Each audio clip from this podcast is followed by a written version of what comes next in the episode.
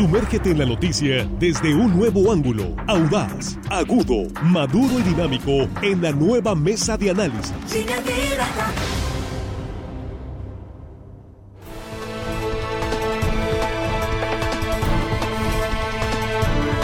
Estamos de regreso, estamos en la mesa de análisis de línea directa, es la primera emisión de este jueves 14 de julio. Gracias por acompañarnos, gracias por seguir con nosotros y doblemente gracias por compartir esta transmisión en vivo. Aquí estamos eh, ya en la mesa con nuestros eh, compañeros. Jesús Rojas, ¿cómo estás? Muy buenos días. ¿Qué tal, Víctor? Buenos días, buenos días para los compañeros, buenos días para el auditorio. Bueno, este tema está muy interesante, sobre todo porque define el futuro de los jóvenes, de aquellos que están a punto de elegir la carrera o a punto de salir de ella para incorporarse al mercado laboral. Bueno, los que ya salieron. Y los que ya salieron que no se han podido acomodar, que son muchos, ¿eh? Que no han podido, efectivamente. Juan Ordorica, ¿cómo estás? Bienvenido, muy buenos días. Muy buenos días, Víctor Jesús Armando, a la producción y al auditorio que hoy jueves, que buscan caer en la tentación, no se dejen, por favor no caigan en la tentación de jueves. Oye, es que ahora sí parece viernes. Nunca, nunca es viernes, parece, pero nunca. ¿A poco no les da un... Sí, ¿verdad? Digo, este es jueves así muy, muy parecido al viernes, como nunca parece viernes. No caigan, no le hagan Aquí ya nos pasaron dos, tres comentarios. Dice, huele a viernes, ya este, parece viernes, en fin. No es pero cierto. Juan advierte no caigan en la tentación. Se disfraza el jueves de viernes, Sí. pero no lo es. Armando Ojeda, ¿cómo estás? Bienvenido, buenos días. Muy bien, amigo Víctor Torres, ahí hay que, hay que pintar de, de viernes todos los días de la semana, porque el viernes como que huele a fiesta, alegría.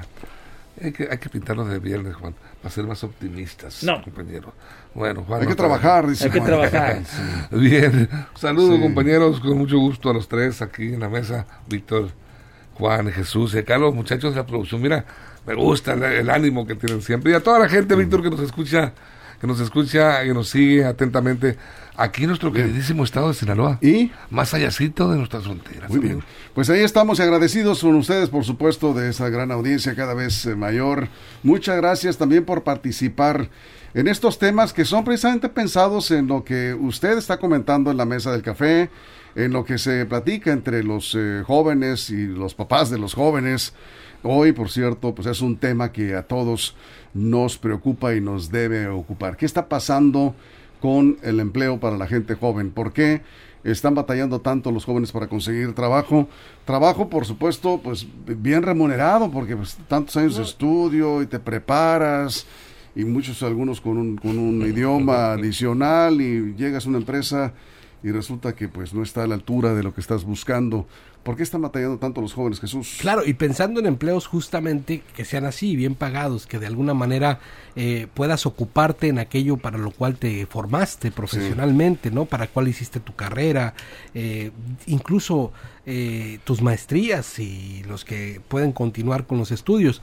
La verdad es que te es- yo creo, y por lo que estaba viendo en estas notas, es un tema de oferta y demanda. Es un tema donde el mercado laboral está requiriendo a un número de profesionistas de ciertas áreas, pero la tradición de muchas familias, pero la vocación de algunos jóvenes está orientada todavía a carreras que no necesariamente están en la demanda laboral. Es decir, tú estás preparándote, por ejemplo, para abogado, pero bueno, hay una saturación de abogados en el mercado y entonces ahí se complica más. No quiere decir que no la vayas a hacer, no quiere decir que no la puedas hacer, por supuesto que esforzándote, aprendiendo, siguiendo en esa formación, y eso lo diré más adelante, eh, esa formación continua que todas las profesiones deben de tener te dará mayores herramientas para poder ser exitoso en tu ámbito profesional.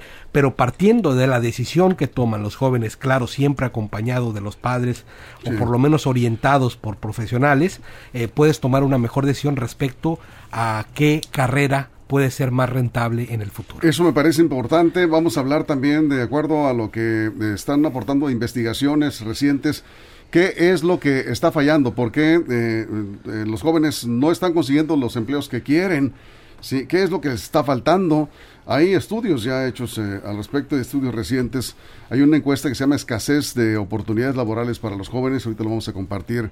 Importante la información para aquellos que están recién egresados de carreras profesionales o técnicas. Juan, vamos contigo. Bien lo decía Jesús acerca de la oferta y la demanda de- del empleo y por desgracia muchas personas, muchos estudiantes eligen la carrera no por lo que quieran o por la vocación que tienen, es porque platicaba con varios pedagogos al respecto, este, gente que se dedica bien a esto, y me decían que a las carreras vocacionales, que el gran problema de los estudiantes es que se limitan muchísimo a la hora de elegir una carrera. La gran mayoría de los estudiantes le tiene pavor a las matemáticas y eso hace que al menos entre el 50 y el 60 por las, de las carreras las elimines dentro de tu vocación. Eso hace que se saturen ciertas carreras y obviamente hay un exceso de oferta en eso. Decían estos pedagogos con los que platiqué, amigos míos, me decían, si muchos que se dedican a la vocación dentro de las preparatorias, eh, me decían, si estos muchachos eh, les dieran la oportunidad que no tuviera nada que ver el miedo a las matemáticas, sus opciones se abrirían. Dice, hay muchos que quieren ser ingenieros, pero no se animan, no se atreven, porque le tienen pavor a las matemáticas. Hablaba de eso que en el momento que nosotros elijamos una carrera, no por un temor a lo que podamos ser, sino porque en verdad tenemos una vocación, se abriría muchísimo más, mucho, mucho más el espectro y estaríamos sufriendo menos en sueldos y salarios. La sobresaturación de algunas carreras hace que bajen los salarios, que sea difícil conseguir empleo, porque hay otras carreras, las ingenierías, por ejemplo, sobre todo ingeniería en software, ingeniería en, en ciencias computacionales, que son tan escasos los, los digamos, los, las personas que, que están sin empleo en eso, hay una sobre oferta de trabajo que se tienen que ir en Estados Unidos se los pelean aquí en los años tercero o cuarto de la carrera, ni siquiera en el último año de la carrera. Entonces no se trata de que no hay empleo, sí hay empleo y bien pagados, lo que no hay es empleo para todos en algunas carreras. Eso es, Armando. Sí, lo que pasa es que hay una diferencia eh, muy marcada en, la demanda laboral de las grandes empresas y las pequeñas y medianas, las llamadas pymes empresas. Las grandes empresas en este momento están apuntando hacia la búsqueda del talento digital.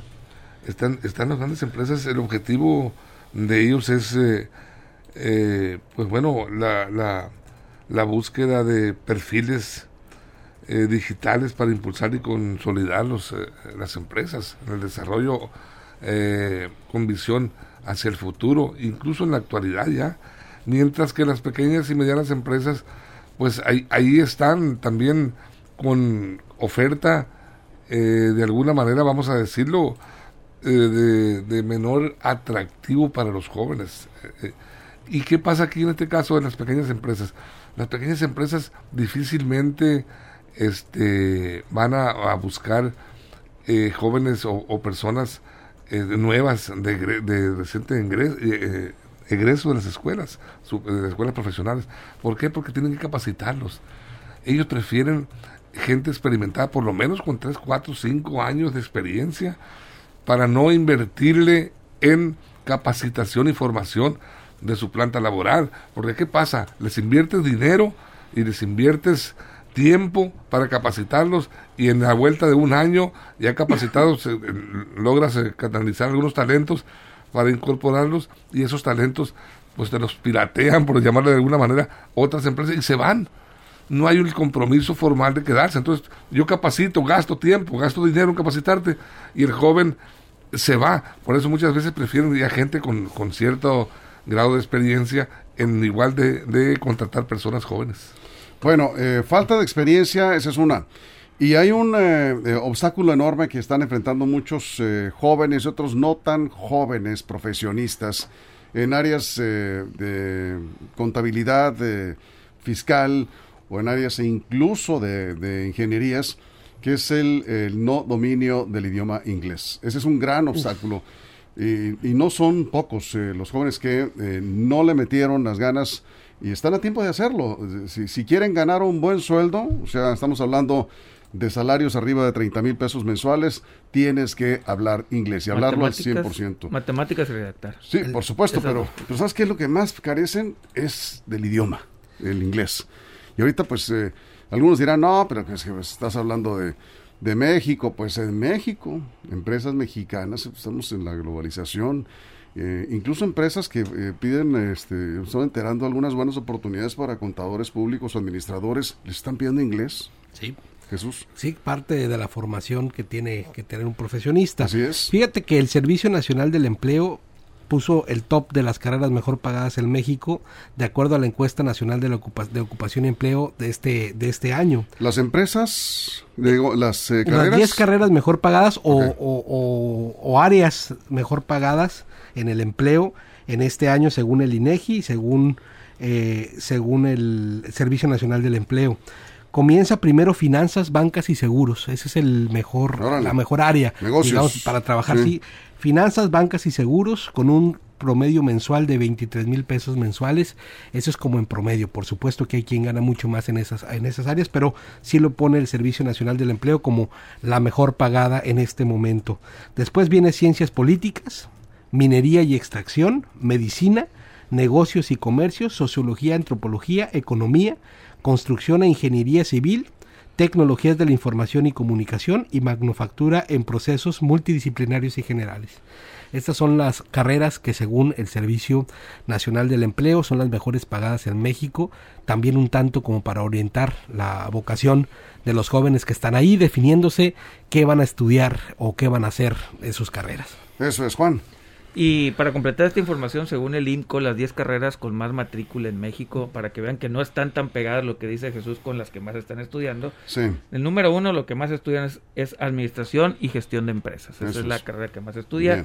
Ingeniería mecánica es la segunda, derecho, contabilidad la cuarta, sociología la quinta, perdón, psicología la quinta, negocios y administración, programas multidisciplinarios, enfermería la siete, negocios y comercio la ocho y medicina la nueve no está muy, muy alineado lo que están estudiando con lo que el mercado está demandando.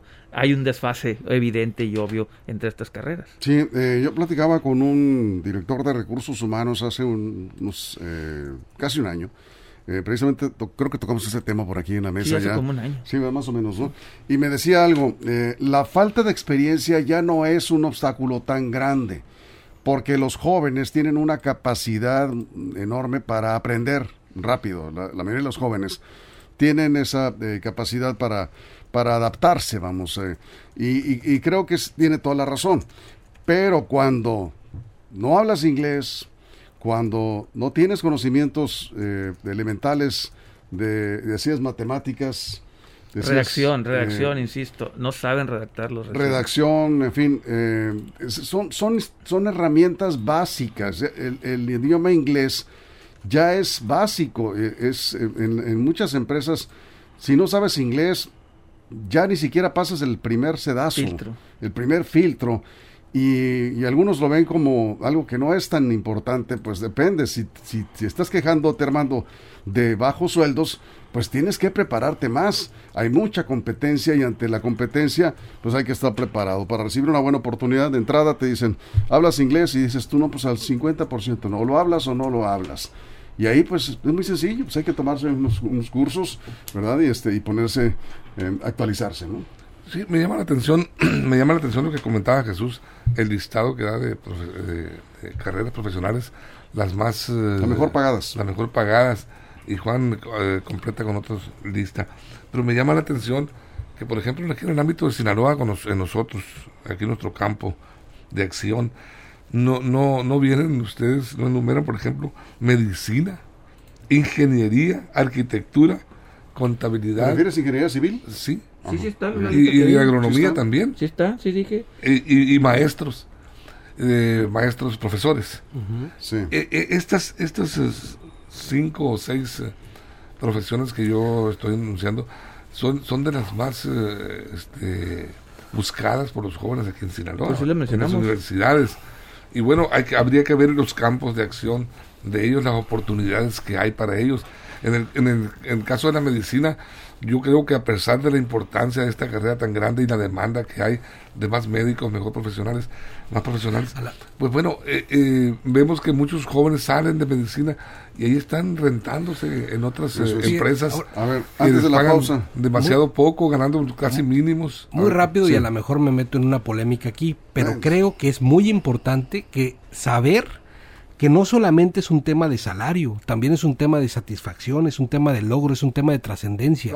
Al momento de escoger uno una carrera, no siempre lo hace pensando en que vas a ser el más afortunado o el que más dinero tiene. Pero buscas eso. Hay quien toma su carrera prefiriendo esto, trascendencia, satisfacción profesional. Por eso es que te explicas que hay personal. quienes, de manera muy orgullosa, Sí. escogen la carrera de maestro e incluso van a dar trabajo o van, van a dar clase a la sierra cobrando un sueldo mínimo en comparación a otros empleos, Sí. pero lo hacen de una manera tan orgullosa y lo hacen tan bien. pues es una vocación vocación. importante. Sí. Mira, es que si, has- si estudias algo de lo que te gusta hacer y te sientes, como, como dice Jesús, es muy importante esto, ¿eh? muy importante, ahorita lo vamos a comentar con más eh, detalle, y tú te sientes realizado en lo que estás haciendo y estudias para eso, y te conviertes en un profesional y disfrutas tu carrera, tarde o temprano vas a alcanzar el éxito económico que estás buscando, dependiendo, claro, eh, para hacerte millonario, pues, tienes que sacar la lotería o entrar a un negocio con eh, socios en donde te den este, la oportunidad de, de obtener algo más que un salario, ¿no? Pero eh, la satisfacción de obtener lo que tú necesitas para, para estar bien, eso tarde o temprano llega si haces lo que a ti te gusta, ¿sí? Pero vamos a regresar, vamos a la pausa en radio, nos quedamos sin cortes en redes sociales. Estamos hablando que el 80%, ya está el dato aquí, el 80% de los jóvenes egresados de carreras profesionales están enfrentando dificultades para encontrar un buen empleo en el país. Vamos a regresar con esto. Y un comentario que hace Juan Cruz Baiza. En primer lugar, no consiguen trabajo debido al cáncer de la corrupción.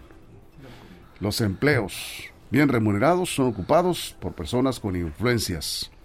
Probablemente te den la oportunidad. En, en las No, no, empresas en eso las no, ¿eh? empresas no funciona Ahí no llega. se refiere al mundo burocrático. Bueno, al mundo probablemente en una empresa área de- privada, por alguna influencia, obtengas una oportunidad. Sí. Pero no te mantienes mucho tiempo si no demuestras capacidad. Porque la actividad política es rentable, Víctor.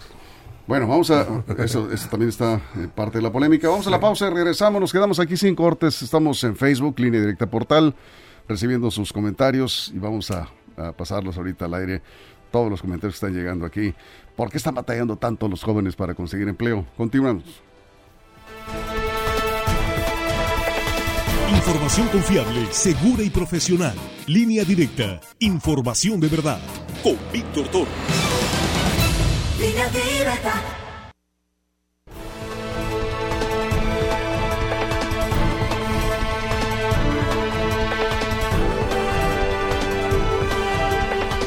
Aquí estamos de regreso en la mesa de análisis. Estamos hablando precisamente aquí de la, pues, la actitud de algunos jóvenes recién egresados, eh, carreras profesionales, que algunos llegan a buscar empleo pues, de lo que caiga. Eh, ¿Por qué? Porque probablemente no te van a pagar lo que quieres al principio, pero te están capacitando. Tienes la oportunidad de incorporarte a una empresa, de aprender muchas cosas que no sabes, porque las universidades pues te dan títulos, pero no te enseñan muchas de las cosas que en la realidad laboral se aprenden y además te incorporas a una empresa, al mercado laboral y vas haciendo relaciones y con el tiempo obtienes una mejor oportunidad. Desgraciadamente, sí, ya lo comentaba Armando, muchos jóvenes quieren ya, Todo al momento. ahorita. Ya terminé mi carrera, quiero un buen sueldo, quiero comprar un carro, quiero rentar un depa, quiero este independizarme, lo comentábamos en el corte comercial. Eso hay que ser muy claros, papás hablen con sus hijos.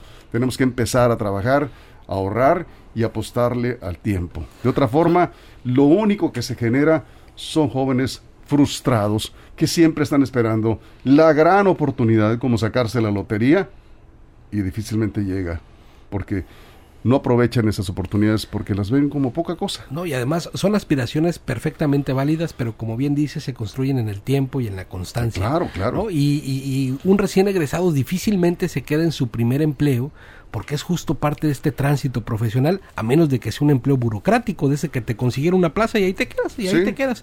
Sí, Mira, sí. pero además de todo, Víctor, creo que poco se habla de las capacidades en el desarrollo humano que deben de también tener los profesionistas que tal vez no te dan estas herramientas en la universidad.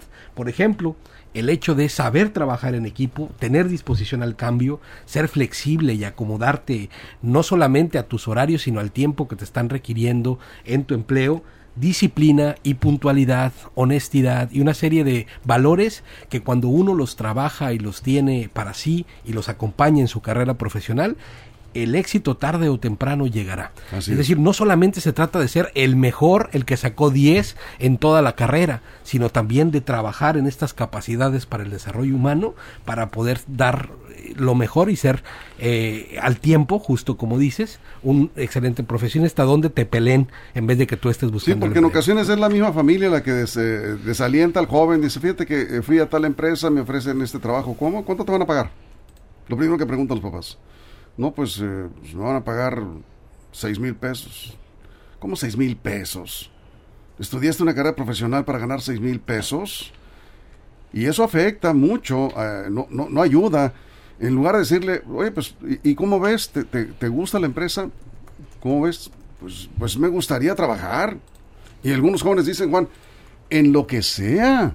Pero ya lo que quiero es trabajar y obtener un ingreso. Y ojo, estás en una empresa, te incorporas al mercado laboral y haces algo que es muy importante en estos tiempos y muchos padres no hablan con sus hijos sobre esto. Y haces relaciones. Uy, sí. Tu cadena, al final del día y al final de los años, 4, 5, 10 años, lo que te va a ayudar a avanzar es eso, tu red de amigos, tu de- red de relaciones, Exacto. tu red de comunicación. Y algo muy importante, si tú quieres ganar más recién egresado, o si quieres ganar buen sueldo recién egresado, voltea para los lados y, y pregúntate a ti mismo, ¿qué tengo yo diferente para ofrecer que mis compañeros? ¿Qué ventaja? ¿Qué ventaja tengo sobre ellos? ¿Que me creo mejor? Eso no es una ventaja.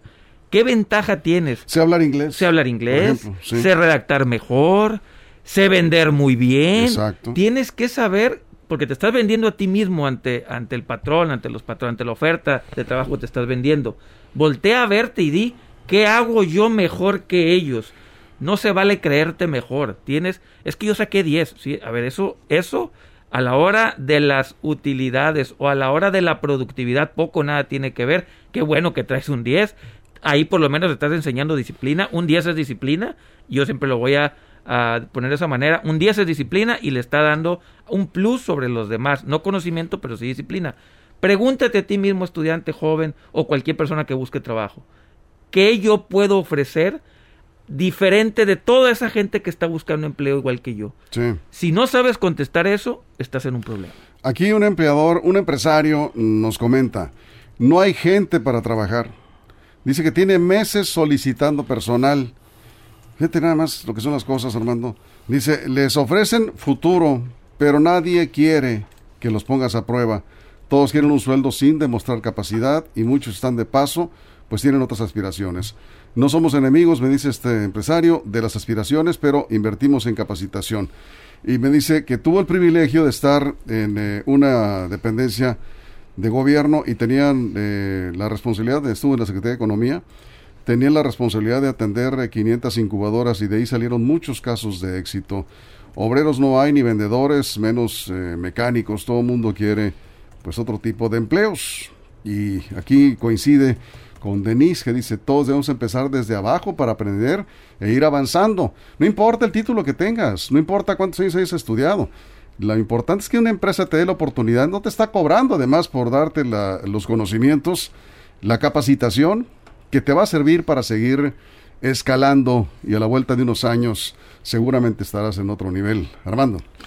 Sí, Víctor, yo creo que es muy importante un concepto para que yo considero para efectos de que el joven egresado de las universidades pueda tener un acceso eh, más viable, o sea, o, una, o una opción importante para el empleo. Es eh, alinear, yo creo que tiene que alinearse la formación académica y profesional con la demanda laboral del, del entorno en que te encuentres o del mismo mundo empresarial a nivel del contexto estatal o nacional o incluso internacional porque muchas veces este eliges al vapor una una una una este profesión Sí. una carrera y a final de cuentas pues terminas frustrado porque no era lo que tú esperabas muchos la dejan a medio transitar la carrera porque pues, te das cuenta de que no no tienes ni futuro eh, eh, este académico ni, ni personal ¿por qué? porque no es lo que tú querías y, y aquí eh, este surgen muchas frustraciones cuando las cosas no se estudian bien cuando el joven al momento de iniciar su carrera profesional no eh, voltea a ver el entorno y ver las oportunidades que están al alcance una vez terminada su carrera. Eh, tenemos eh, el, el caso ahorita que hablábamos de la vocación, por ejemplo, las carreras, y, entrando un poquito en el terreno nuestro, las carreras, eh, Víctor, sobre todo tú y yo que somos periodistas, eh, la carrera de periodismo, de comunicación social, hay muchísimos jóvenes que entran y egresan de la carrera de comunicación social y no es una carrera eh, rentable ni a futuro que digas tú con esta carrera voy a Pero hay un error ahí, Voy a Armando. salir. per- permíteme, Sí. nada más hay un error. No es la carrera la que te va a dar la rentabilidad. Ah, no, por supuesto, No es la carrera, es tu capacidad para adaptarte a las condiciones del mercado, para capacitarte. pero no son tan amplias Víctor donde voy No, no, es que mira, puedes decir, no es rentable, y yo escucho a algunos periodistas decirles a los jóvenes que están estudiando comunicación, no, no estudien eso porque los sueldos son muy bajos y todo esto. En todas las carreras hay sueldos bajos, regulares y sueldos buenos. Depende, insisto, tú decías, un- ¿cómo decías? ¿Capacidades? Las habilidades, Habilidades. herramientas y capacidades que de cada persona, Jesús. O sea, es que no, no, no puedes quedarte con lo que te dieron en la universidad. Tienes que seguirte preparando. yo hablo del campo de acción del campo de acción pues igual, campo o sea, hay oportunidades laboral. en todas las Sí, sí. áreas. Algo Es- es más- ya no se trata de carreras, que es importante, se trata de habilidades. La carrera que elija tiene que ir aparejada de una habilidad que vas a ofrecer o una herramienta. Si tú estudias ciencias de la comunicación, ¿cuál es tu herramienta? Tendrías que saber redactar muy bien. Esa es tu principal herramienta claro. para vender. Tendrías que saber hablar muy bien. Tendrías que saber al menos la parte de producción. Son herramientas. Y hoy con las redes sociales tienes que estar Sí, actualizado. supuesto. Oye, ¿no? pero si estudiaste comunicación y no sabes A ver, redactar, hablar, Está- Sí, sí, pero estamos hablando de lo por mismo, cuestión Juan. de Estamos hablando de la nos vocación. Por cuestión de, la tiempo nos vocación estás falta. Jesús, Jesús. Sí, claro, y es muy importante por eso acompañar a nuestros hijos en el momento de la decisión y abrir justo este panorama más amplio de lo que alcanzamos a ver en este momento, ¿no? Hay carreras que apenas se están gestando y que en 10 años van a ser el boom y van a estar ahí. Muchas de ellas tienen que ver, claro, con estos ejercicios matemáticos, muchas tienen que ver con finanzas, muchas tienen que ver con finanzas justo y plataformas eh, digitales. Son hacia allá va el mundo, hacia allá Sí. tenemos que orientar a nuestros hijos a, a- a voltear a ver y eso es muy importante. Trabajar en estas capacidades que ya decía yo, estas capa- capacidades del desarrollo humano para que puedan conquistar el éxito desde cualquier carrera. Yo, yo, yo soy enemigo del que diga, no estudies para sociólogo porque te vas a morir de hambre, no estudies para filósofo porque te vas a morir O de para hambre. periodista. O para periodista. Sí. Yo creo que puedes estudiar para filósofo, puedes estudiar para psicólogo, puedes estudiar para periodista y ser un gran profesional exitoso, ganar eh, moderadamente bien o bien y O muy bien. o muy bien. Depende de tu capacidad. Claro, depende y hacia dónde orientes tu propia carrera, tu propia vocación de servicio y profesión. Y nada más muy rápido, platico una anécdota. Yo tengo una amiga que tiene dos meses buscando un puesto, una vacante, Sí. de 12 a 15 mil pesos, es decir, no está del todo, no está mal pagada, y no ha podido encontrar a ese profesional ahí porque necesita mezclar una serie de habilidades Sí. que van más allá del conocimiento que aprenden en la universidad, Sí. porque pues no da. O sea, Conozco un no contador que me decía, fíjate que me llegó una gran oportunidad y es un gran contador, eh, está actualizado con temas fiscales, con la tecnología, el manejo de aplicaciones. Hace un momento platicamos con una representante de una empresa Compact, Compaqui, precisamente ellos eh, son, es una empresa de software y eh, este contador tiene todos sus conocimientos y me decía, ¿sabes qué? Se me fue el empleo eh, con un sueldazo de más de 70 mil pesos mensuales y eso le digo, ¿qué pasó? Pues no sé hablar inglés, no tengo el idioma. Y eh, tantos años buscando eh, estudiar inglés y lo ha ido postergando, lo ha ido postergando y se le fue la oportunidad. Pero bueno, se nos fue el tiempo. El, eh, ya platicaremos en otro programa. Tenemos más, mucho más que comentar. Nos vamos, Jesús. Muchas gracias. Seguir en capacitación Sí, constante también ayuda mucho. claro que sí. Gracias, Juan. nos vemos desde Mazatlán en la tarde. Sí, estaremos en la tercera emisión, la segunda emisión aquí, y la tercera emisión en Mazatlán y mañana las tres emisiones desde el puerto de Mazatlán, esta gira de aniversario, 25 años de línea directa. Año, pues. Gracias Armando, muchas Gracias, gracias. Gracias a nombre de toda la producción. Pásenla bien.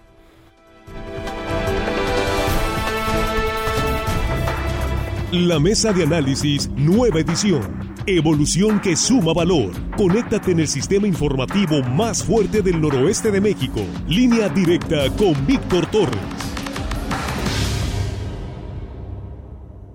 Esto fue Línea directa. Información de verdad con Víctor Torres. Información confiable con fuentes verificadas y seguras. Línea directa. Información de verdad con Víctor Torres. Esta es una producción de RSN, el grupo de comunicación más fuerte de Sinaloa.